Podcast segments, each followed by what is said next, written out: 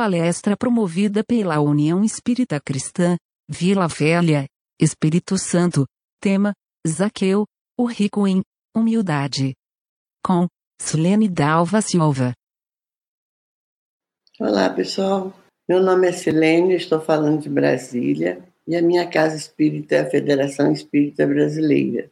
Nós vamos, é com muito prazer, com muita alegria que estou aqui falando aos meus irmãos capixabas e agradecendo muito a oportunidade que me foi dada.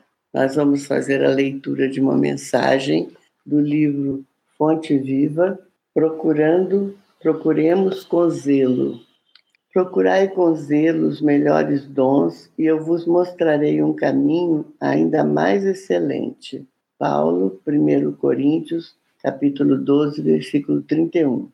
A ideia de que ninguém deve procurar aprender e melhorar-se para ser mais útil à revelação divina é muito mais uma tentativa de consagração à ociosidade que um ensaio de humildade incipiente.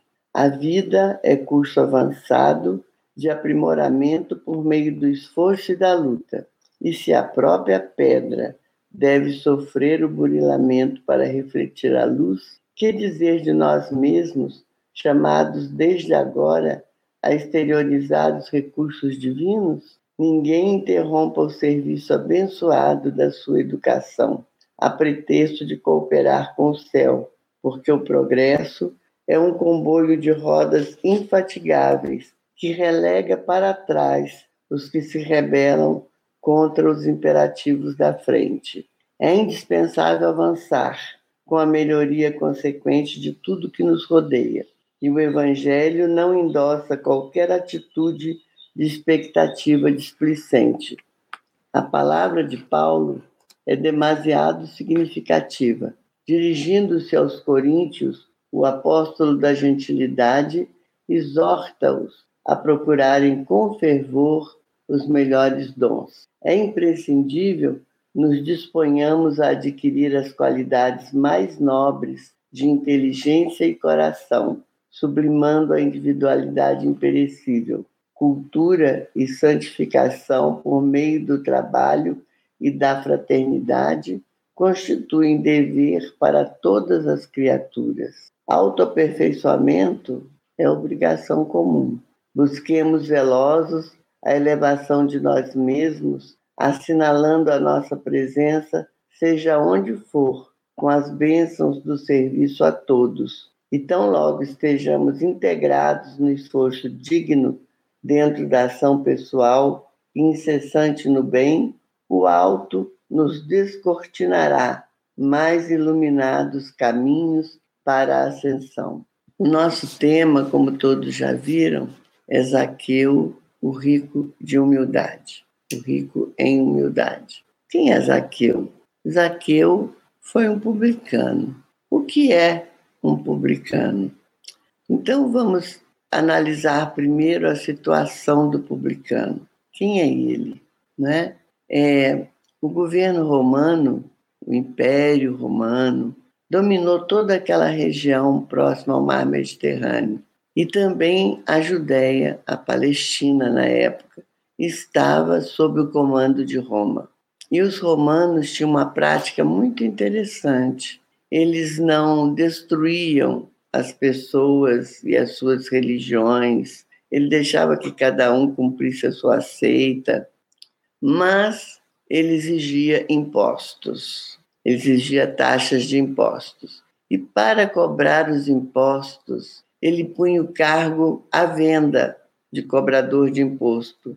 Então, as pessoas mais ricas, que tinham condições de comprar esse cargo, compravam o cargo para cobrar imposto dos seus amigos, dos seus da sua comunidade.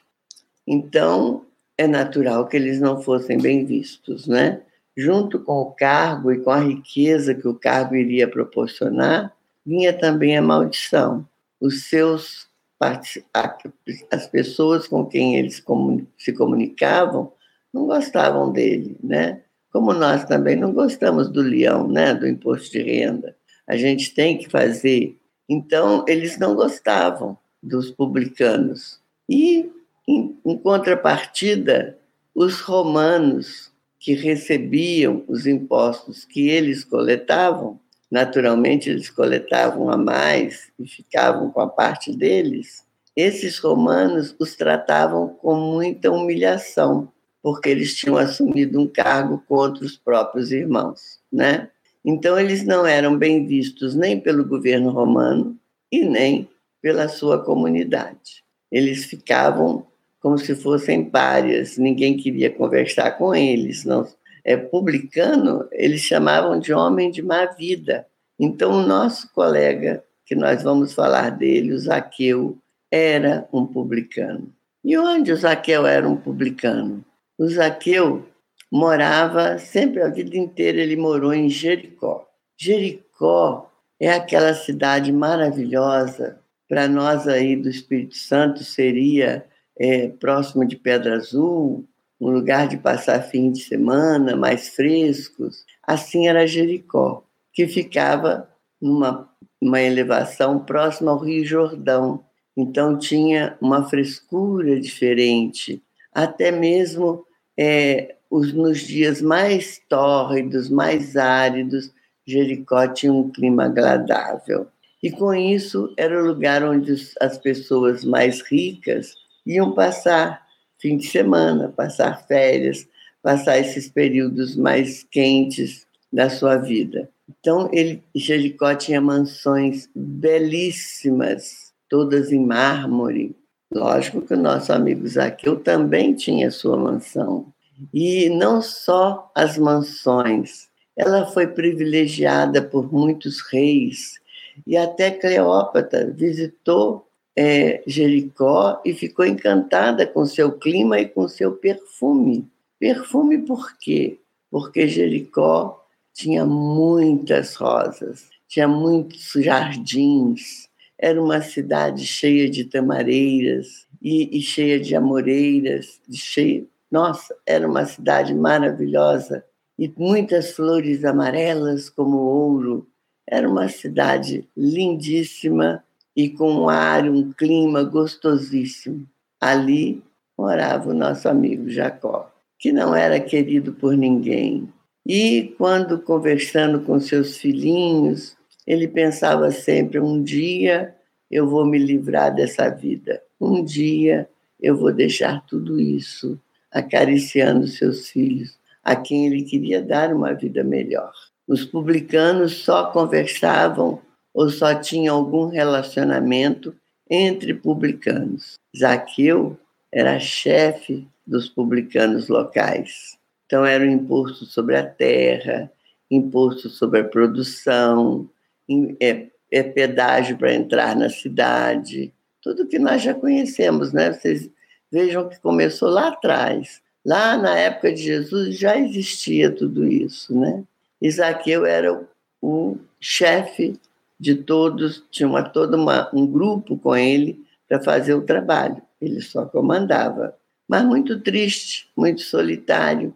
E ele um dia começou a pensar que ele ouvia tanto falar de Jesus e uma coisa que ele achava que Jesus seria diferente de todos os outros profetas porque ele soube que entre os seguidores, entre os discípulos de Jesus, existia um publicano, que era Mateus, né? que tinha o nome de Levi e que foi ficou como apóstolo Mateus. Então ele falou: esse homem deve ser diferente, ele vai me aceitar, vai me olhar de outra forma.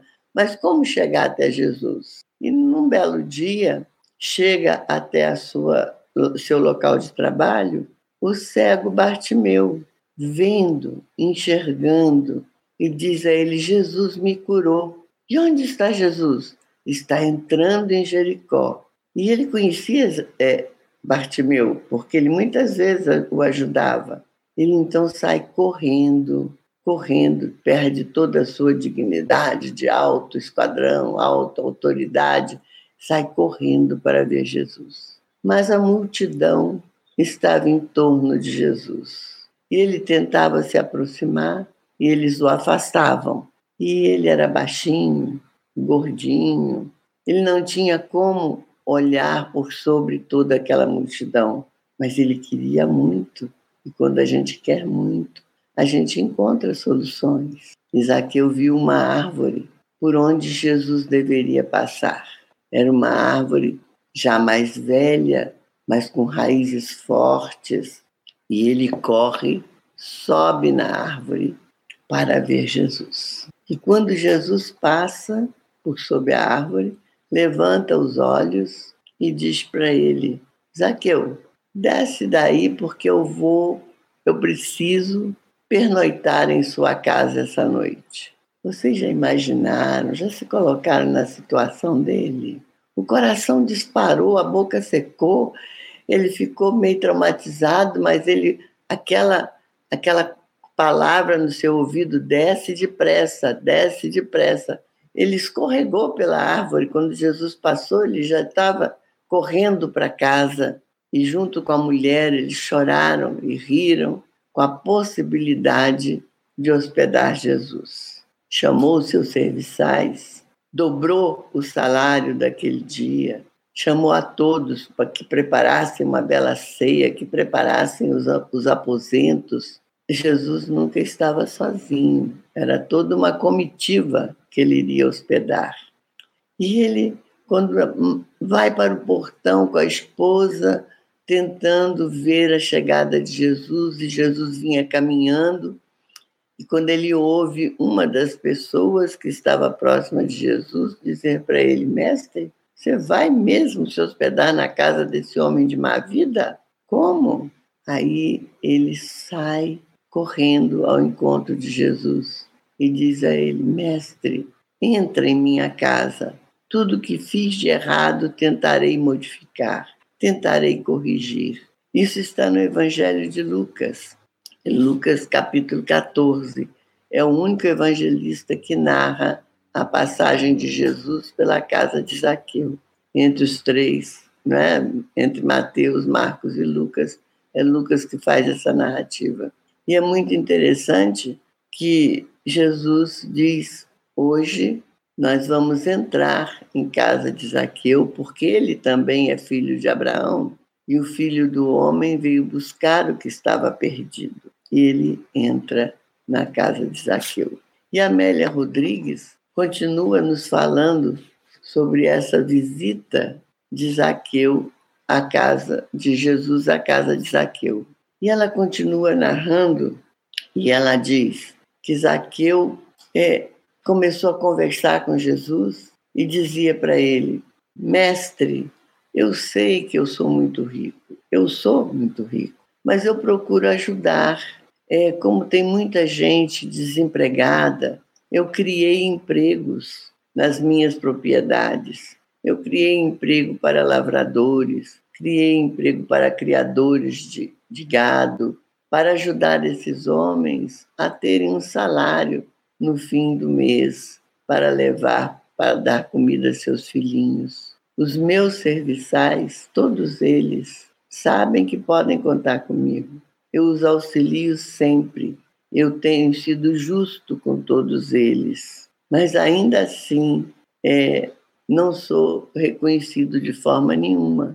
Ao contrário, recebo ameaças, sou apedrejado, se fosse possível, seria apedrejado. E quando ele se retira para dar as novas ordens lá dentro, os apóstolos dizem: Mestre, você nos ensinou a amar amar aqueles que, que nada têm, aos pobres. E agora nós estamos na casa de um, de um homem rico que tem tudo, que pode ter tudo.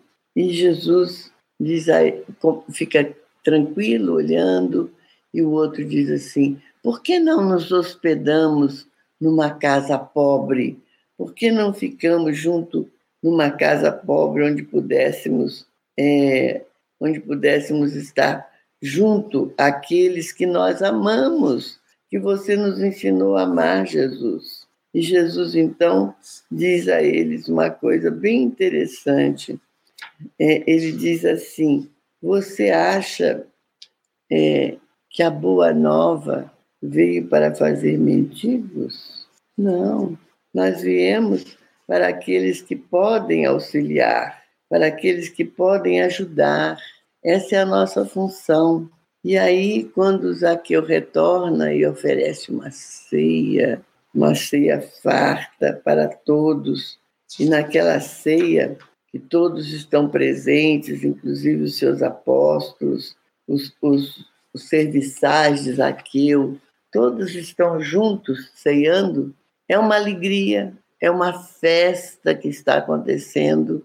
E com a conversa com Jesus, os apóstolos é, abaixaram um pouco a guarda e começaram a participar também da festa. E os, os seus serviçais foram para o terreiro e cantavam e dançavam. Os mais jovens tocavam flauta, as crianças brincavam correndo, e foi um dia de muita festa.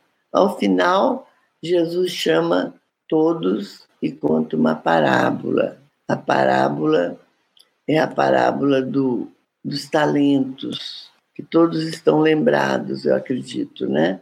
Que o, um viajante, um senhor, vai viajar e chama os seus servidores e dá uns cinco moedas, dá outro três moedas e para um terceiro ele dá uma moeda. E não tem data de voltar. Ele não, não, não diz quando voltará. E quando ele retorna, aquele que recebeu cinco moedas o procura e diz: Senhor, é, eu, eu botei a sua moeda, fiz alguns trabalhos com ela e ela rendeu, e hoje eu estou lhe entregando dez moedas. O que tinha recebido duas também trabalhou com essas moedas e transformou em quatro. O que tinha recebido uma chegou e disse para ele: Senhor, eu sei que tu cuidas muito bem do seu dinheiro, és muito bravo, e eu então peguei a sua moeda e enterrei, e aqui estou lhe dando ela de volta. E ele fala para ele: servo bom e infiel, por que não fizeste que a moeda rendesse? Não, não, você está errado, o que tem lhe será tirado. Mas ele fala uma frase muito interessante: Bem-aventurado seja tu, servo bom e fiel, aqueles que tinham trabalhado. E a mesma coisa nesse dia, após terminar a a palestra, após terminar a parábola, ele vira para Zaqueu e diz a frase: servo bom e fiel. Bem-aventurado és tu, servo bom e fiel. Zaqueu está numa alegria que, se nós pudéssemos nos colocar no lugar dele, era uma alegria imensa que ele sentia naquele momento. E ele então é, diz a Jesus: Jesus, eu quero segui-lo. E se alguém, alguém eu prejudiquei, eu vou pagar o quádruplo daquilo que eu tiver lesado. E vou dividir a minha fortuna. Vou dividir a minha fortuna e vou segui-lo. E naquele dia, ele já segue com Jesus, com o grupo de Jesus. Jesus está indo para Jerusalém, para a festa da Páscoa. Não a Páscoa como nós a conhecemos. A Páscoa que eles comemoravam era a libertação do povo do Egito, quando eles saíram do Egito com Moisés e foram à procura da terra prometida. Então, essa é a Páscoa que eles comemoravam. E outra curiosidade: o Templo de Jerusalém era o único templo que eles tinham em cada cidade, em cada localidade, em cada aldeia, tinha uma sinagoga, mas templo era só o de Jerusalém. E é em Jerusalém que ficavam as tábuas da lei. Jerusalém é, era para onde todos eles convergiam à época da Páscoa. Onde estivessem, caminhavam em direção a Jerusalém. E é para lá que está indo Jesus. E Isaqueu segue, segue junto com Nicodemos, a história de Nicodemos também é muito bonita, junto com José de Arimateia, junto com Lázaro, que Jesus havia tirado do túmulo. Então, eles estão juntos quando Jesus é crucificado. Eles estão à distância, vendo a cena, junto dele a sua mãe, João e as mulheres. Todas as mulheres estavam lá. As mulheres acompanharam Jesus sem medo. E aí Zaqueu fica perdido. Ele quer seguir, ele quer continuar com os apóstolos. E quando ele vai à procura dos apóstolos, os apóstolos dizem: Não, Zaqueu, nós não te queremos com a gente. Mas eu prometi a Jesus que ia segui-los. Então, busque fazer a sua parte, onde quer que você esteja, mas junto com a gente você vai, é, talvez, prejudicar o trabalho. Ele retorna para sua casa e continua, abandona o cargo de publicano, passa para outro, continua junto com seus filhinhos, ajudando aqueles que ele pode. Ele também tem profissão, é normal entre eles todo mundo ter uma profissão, né? Mas independente da profissão, qualquer coisa que aparecesse ele faria. E aí ele soube da chegada de Paulo. E quem conta essa passagem dele com Paulo é no livro Ressurreição e Vida, que conta que encontrou encontrou Leon Tolstói, que é o espírito que dita a, a obra, ele disse que encontrou com Zaqueu, passando no, no plano espiritual. Já encontra um grupo que estava esperando pelo mestre Zaqueu, que iria falar de Jesus. Depois ele, ele senta com Zaqueu e diz: Como? Como foi que você se tornou mestre Zaqueu? Né? Aí ele conta que após aquelas, aquela negativa dos apóstolos, ele volta para Jericó quando ele sabe de Paulo, que Paulo havia chegado em Jerusalém e que estava convertido ao cristianismo.